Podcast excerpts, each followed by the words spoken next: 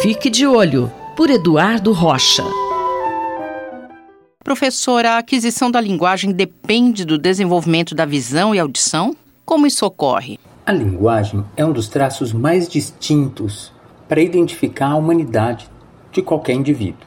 Ela possui variedades e complexidades que são culturais e muito diversas no mundo todo.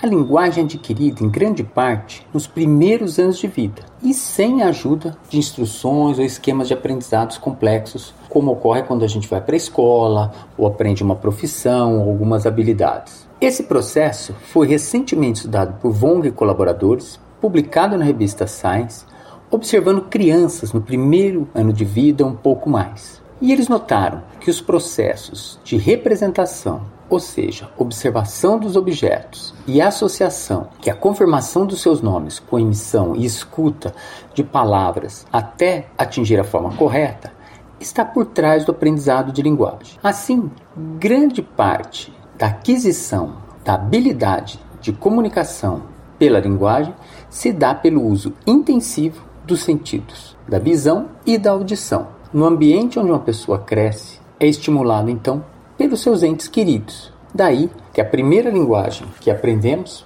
primeiro idioma, é chamado a nossa língua materna ou língua nativa. Professor, em que situações de doença que atrapalham a visão e a audição é possível desenvolver a linguagem? Esses fenômenos de representação e associação de informações são as chaves para adquirir uma linguagem. As ferramentas sensoriais da visão e audição são muito poderosos e desenvolvem também nessa primeira fase da vida.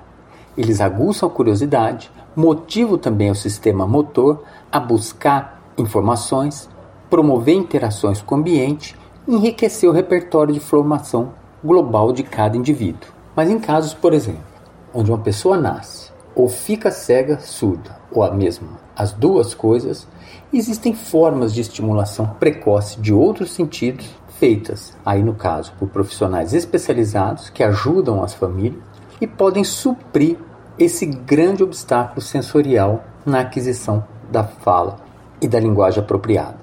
Um grande exemplo dessa superação é a vida da senhora Helen Keller, que ao ficar cega e surda por volta de um ano de vida, ainda no final do século XVIII, aprendeu a falar e a escrever. Se tornou escritora, se formou na universidade e é consagrada como uma militante da causa da reabilitação, reconhecida no mundo todo até hoje. O início da sua vida e essa fase de superação é contado no filme O Milagre de Anne Sullivan, do estúdio Disney de 1962, que é disponível gratuitamente na internet. Assim, visão e audição são muito importantes nas primeiras fases da vida para aprender naturalmente uma linguagem.